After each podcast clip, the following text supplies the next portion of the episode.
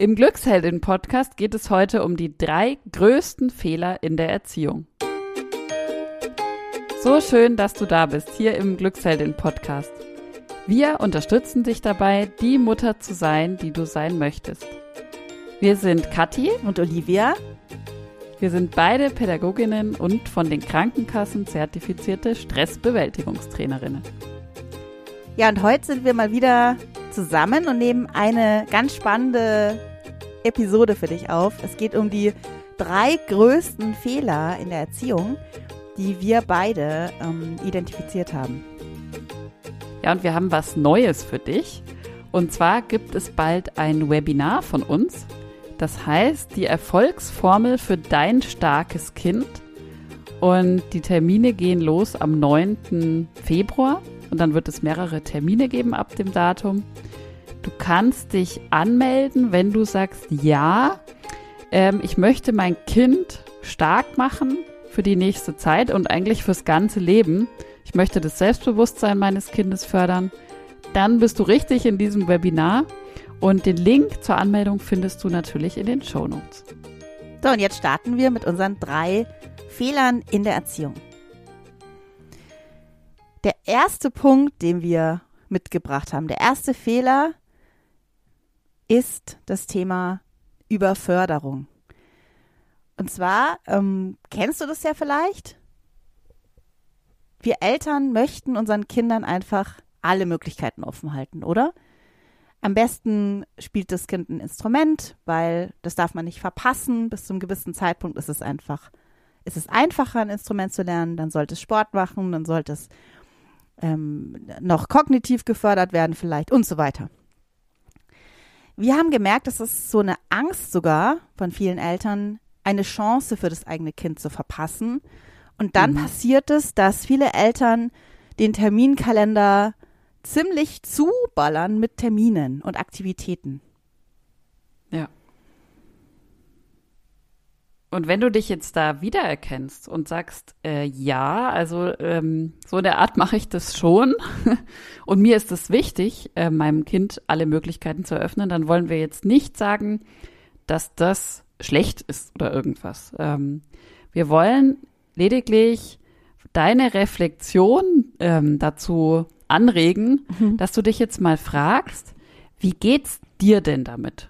Wie geht's dir wirklich damit, ähm, zum Beispiel von einem Termin zum anderen zu fahren. Wie geht's euch als Familie damit? Was bedeutet es für euch als Familie? Und wie geht's eigentlich deinem Kind damit? Mhm. Und wenn du dir diese Fragen stellst und die für dich mal ehrlich beantwortest, dann ähm, hast du schon eine Menge gewonnen, auf ja. jeden Fall. Und ich kann das auch total gut nachvollziehen, wenn es dir so geht, dass du da unsicher bist mit diesen ganzen, was soll ich jetzt fördern, was nicht. Ich hatte das neulich erst wieder, ich stand ähm, bei einem Straßenfest hier auf der Straße mit einer Nachbarin und meine Tochter turnte da wild rum und tanzte und so und ähm, tanzt sehr gut und macht es wirklich, also, also wirklich, hat da irgendwie Talent. Und die Nachbarin sagte zu mir, Olivia, aber du förderst die schon. Also die ist schon in, wird schon da mit Tanzunterricht oder hat irgendeinen Kurs oder was macht sie denn da? Und da habe ich mich so ein bisschen ertappt gefühlt. Sie macht nämlich nichts. Sie hat keine Förderung in dem Bereich. Sie ist in der Schule, hat dort Sport und auch Turnen. Und ich fand immer, das reicht ihr. Aber ich war dann wirklich so ein bisschen, hm, verpasse ich jetzt was? Hat die recht? Könnte meine Tochter da irgendwas machen? Aber für was? Und für welchen Erfolg? Oder also das war wirklich für mich wieder ein ganz schwieriger Punkt. Ich habe dann auch mit meinem Mann drüber gesprochen und wir haben dann entschieden, nein, unsere Tochter ist da gerade total ausgelastet mit der Schule, mit der neuen. Und ähm, wir schätzen auch wahnsinnig, und das ist vielleicht auch eine Inspiration einfach für dich. Das macht ihr ja auch, Kathi. Wir schätzen mhm. diese Zeit zu Hause, diese Ruhezeit, dieses Ankommen von der Schule und keine Termine haben. Mhm. Das machen, worauf man Lust hat, Langeweile erleben dürfen. Also für uns ist Langeweile auch ein wahnsinnig wichtiges, eine wichtige Zeit zu, zu etwas, ich, ich denke auch, es kann nur etwas Kreatives passieren, wenn man die Langeweile auch mal spürt und die Zeit hat, etwas Neues zu machen oder etwas ja zu kreieren, was auch immer. Und darum ist uns diese bewusste Zeit auch miteinander oder aber auch alleine zu Hause sehr wichtig. Ja, also es ist ja bei uns genau das Gleiche, kann ich nur absolut bestärken. Also das war der Punkt eins Überförderung haben wir den jetzt genannt. Und wir kommen zu Punkt zwei Und der nennt sich Wiedergutmachungspädagogik. Wir erklären auch gleich, was da dahinter steckt. Es geht erst einmal darum, dass wir Eltern oft dazu neigen, uns und unsere Wünsche zurückzustellen gegenüber den Wünschen unserer Kinder. Also wir setzen die Kinder absolut in die Priorität und missinterpretieren dabei auch das Thema bedürfnisorientierte Erziehung. Mhm. Ähm, das ist ja so ein, ja, ich würde sagen, so eine ganz, ganz große Welle der bedürfnisorientierten Erziehung schon seit einigen Jahren. Und viele verstehen das so, dass es darum geht, die Bedürfnisse des Kindes absolut in jeden Vordergrund zu stellen. Und wir möchten natürlich dann unseren Kindern alles erfüllen und wir möchten das alles richtig gut machen und perfekt machen. Mhm. Und vergessen dabei unsere eigenen Gefühle, Wünsche, Bedürfnisse. Ja. Und dazu vielleicht ein Beispiel von mir, wo mir das so nochmal klar geworden ist, obwohl ich das Thema ja eigentlich kenne. Mhm. Ich war vor einiger Zeit ähm, bei einer Massage und wurde dann gefragt, ja, ähm, was, was machen Sie denn eigentlich so ähm, in Ihrer Freizeit? Was sind so Ihre Hobbys? und ich lag dann da so und habe gedacht, äh, und war erstmal so richtig, äh, war, keine Ahnung, und habe dann nur so geantwortet, naja, ich bin ja selbstständig, das heißt, ich arbeite halt und ich habe Kinder. Also ich mache dann was hm. mit meinen Kindern. Also das mache ich. Und mir ist dann so richtig bewusst geworden, was mache ich denn eigentlich als Hobby nur für mich, nur einfach für mich. Ja. Und mir sind dann schon Sachen wieder eingefallen, ähm, die ich tue, aber sich das nochmal so bewusst zu machen, sich die Frage zu stellen, was sind denn meine Bedürfnisse? Was wünsche ich mir gerade in meinem Leben? Und eigentlich die Grundfrage von allem, wie geht's mir eigentlich gerade wirklich? Das ist das Thema. Ja, ja. Und was hat das denn mit der Wiedergutmachungspädagogik zu tun, Olivia? Ja, also ich denke, dass wir, also wir müssen uns ja auch anschauen, wo wir herkommen, uns Eltern, dass wir aus einer Generation kommen oder einer Zeit kommen, in der die autoritäre Erziehung noch sehr präsent war und also auch die antiautoritäre und aber auch die autoritäre. Viele von uns sind, das wissen wir ja mittlerweile auch, traumatisiert und daraus sind Wunden entstanden und tiefe Verletzungen. Und dieser, vielleicht kennst du das auch, liebe Hörerin, dieses, boah, so will ich das auf keinen Fall machen, weil ich da gelitten habe. Und das möchte ich meinen Kindern gar nicht antun. Und ich will alles besser machen. Und wir haben fast den Eindruck, ja, Kathi, gell, dass es eher in dieses, ich will alles perfekt machen geht. Mhm. Ich will alles auch ja. wieder gut machen. Ich will es wieder besser, wieder gut machen, als es mir passiert ist.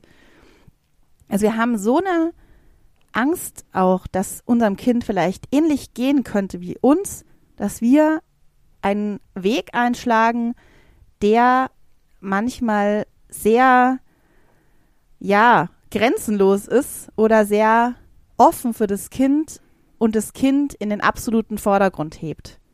Mhm. Aus Angst vielleicht was falsch zu machen und das Kind irgendwie zu schädigen. Ja, ja. das haben wir Wiedergutmachungspädagogik genannt.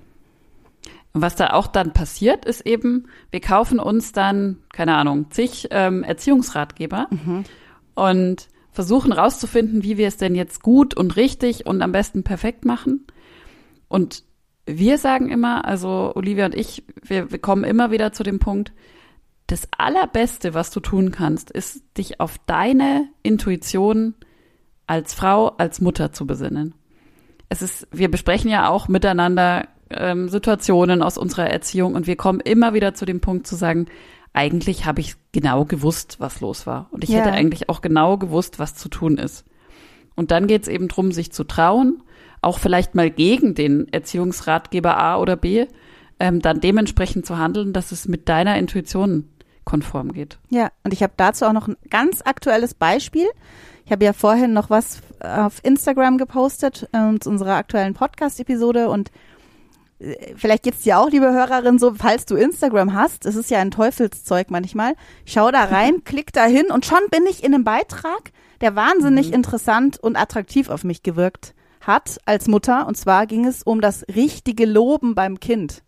Mhm. Das ist ja auch so was ähnliches. Ich meine, Instagram übernimmt ja teilweise so die Rolle der Erziehungsratgeber. Auch Ja. so über, übernimmt das und jeder kann irgendwas posten dazu. Äh, Und ich lese mir das so durch und sehe so guter Beitrag, also wirklich sehe ich, habe ich wirklich als interessant empfunden, aber wieder sehr polarisierend. So geht Loben Mhm. richtig, so geht Loben falsch. Und was dann passiert, mit mir auch, ja. Ich denke mir, boah, mache ich das jetzt richtig? Ähm, kurzer Abgleich so, hm, habe ich gestern ja auch so gemacht, wie die das als falsch jetzt dargestellt hat. Also ich bin in einer Vergleichssituation, in einer, ich fühle mich nicht gut, weil ich einen tollen Tipp bekomme. Mhm. Und ich besinne mich da überhaupt nicht auf meine Intuition, sondern ich denke mir, was mache ich falsch? Und bin Ja. wieder, da sind wir ja noch bei dem Punkt, in einer, ich will ja alles super machen und wieder gut machen, was mir anders passiert ist. Ich, ich wurde vielleicht nie gelobt oder ganz, ja, leistungsorientiert gelobt und Mhm. ja, genau. Also das ist wirklich eine Sache, da kann ich dir nur recht geben, Kathi. Liebe Hörerin, du kannst es alleine entscheiden. Du musst nicht alles, was von außen kommt, aufsaugen wie ein Schwamm. Mhm. Ich habe dann mein Handy weggelegt und habe mir gedacht, für mich ist es am wichtigsten, dass ich authentisch bin, dass ich mein Kind authentisch und liebevoll begegne und ich kann loben, so wie es mir gerade, also wie ich das gerade fühle. Und das ist, weil so, Ja. Das ist genau das. Also was ist da deine Intuition? Mhm. Das passt ganz gut jetzt auch zu unserem dritten Punkt. Ähm, du hast es gerade erzählt bei dem Thema Instagram an dem Beispiel mit dem Vergleich und was bei dir passiert ist mit dem Thema Vergleichen. Und unser dritter Punkt, der drei Fehler in der Erziehung, äh, der nennt sich Bewertung und Vergleich. Mhm. Und da geht es eben drum, dass wir alle ähm, unsere Kinder mehr oder weniger in den Vergleich setzen oder bewerten. Und wir haben uns da in der Vorbereitung zu dieser Episode mal bewusst gemacht, was eigentlich die Kinder so tagtäglich erleben. Jetzt, wenn dein Kind schon in der Schule ist, sowieso, vielleicht aber auch schon in der Kita, ähm, unsere Kinder werden eigentlich den ganzen Tag bewertet. Also vor allem in der Schule. Mhm. Ähm, sie werden von der Lehrerin beobachtet, es werden da Noten gebildet, sie werden abgefragt, sie schreiben Tests. Ähm, es wird geschaut, ob sie ihr Arbeitsblatt schön ausgefüllt haben oder nicht. Mhm. Also es, die, Hand, die ähm, Hausaufgaben werden kontrolliert. Also es ist, findet so eine ständige Bewertung und auch ein Vergleich statt, klar. Weil man kriegt dann vielleicht mit, okay, der Banknachbar, der kriegt es irgendwie immer besser hin als ich. Also sowas passiert ja ganz automatisch in so einem System. Ähm, und oft passiert es dann eben auch zu Hause, dass es genauso weitergeht. Ja. Ähm, das kennen wir auch, ähm, aber dass man eben, dass es darum geht, welche Note hast du denn jetzt in deiner Matheprobe gehabt? Wie ist vielleicht auch das Kindergarten ähm, Gespräch ausgefallen mit der Erziehung? Hat das Kind das jetzt gut gemacht? Hat sich das gut in die Gruppe eingefügt? Hat es gute soziale Kompetenzen? Ist es motorisch schon so entwickelt, wie es sein soll? Das fängt ja schon auf der in der, Krabbelgruppe an. U-Untersuchung. Ja, ja. In der ja, U-Untersuchung. genau, in der Mein Kind, U-Untersuchung. mein kind Ja. ist in der Perzentile. Genau, genau. Ja, ja. Und in der Krabbelgruppe, da kenne ich das auch noch, mein Kind, das kann sich schon drehen. So geht's ja los. Ja, ja. Dann mein Kind kann schon krabbeln. Äh, mein Kind krabbelt aber essen. überhaupt noch nicht. Genau, Ja. kann schon essen. Da geht's weiter.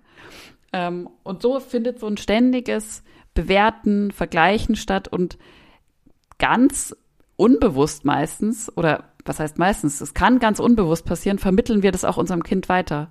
ja. Und dann kann man sich einfach mal bewusst machen, wie krass das eigentlich ist. Und es war für uns auch so ein Aha-Moment in der Vorbereitung, dass unsere Kinder ja eh, wenn sie in irgendeiner Einrichtung sind, den ganzen Tag schon auf die eine oder andere Art bewertet werden. Genau. Und dann geht die Tür auf, die Kinder kommen nach Hause und das Erste, was wir sagen, ist, und wie ist Mathe ausgefallen? Hm. Also nur ein Beispiel. Ähm, also das ist uns wirklich so krass bewusst geworden, was da passiert und noch mehr, was wir eigentlich sein sollten. Also was für mich ganz klar ist, ich möchte meinem Kind die Tür aufmachen und will ihm zeigen, ich bin einfach ein sicherer Ort. Ich bin ja. ein sicherer Ort, wo es immer hinkommen kann und nicht bewertet wird und nicht verglichen wird. Und das ist trotzdem sehr schwierig. Also wir sagen nicht, dass ja. das einfach ist. Und ja. ich erinnere mich da noch gut an, an meine Kindheit. Und wir hatten es ja auch gerade, so die Pädagogik, in der wir aufgewachsen sind, war halt einfach eine andere. Und ja, ich weiß auch noch schon, dass wenn ich eine gute Note habe, dann war es einfach super. Wenn ich toll Klavier vorgespielt habe, dann war ich die Beste. Und wenn ich mich nicht so verhalten habe, wie ich sollte, war ich einfach nicht so toll. Und dann, also war davon schon auch so die Liebe abhängig. Also und die hm.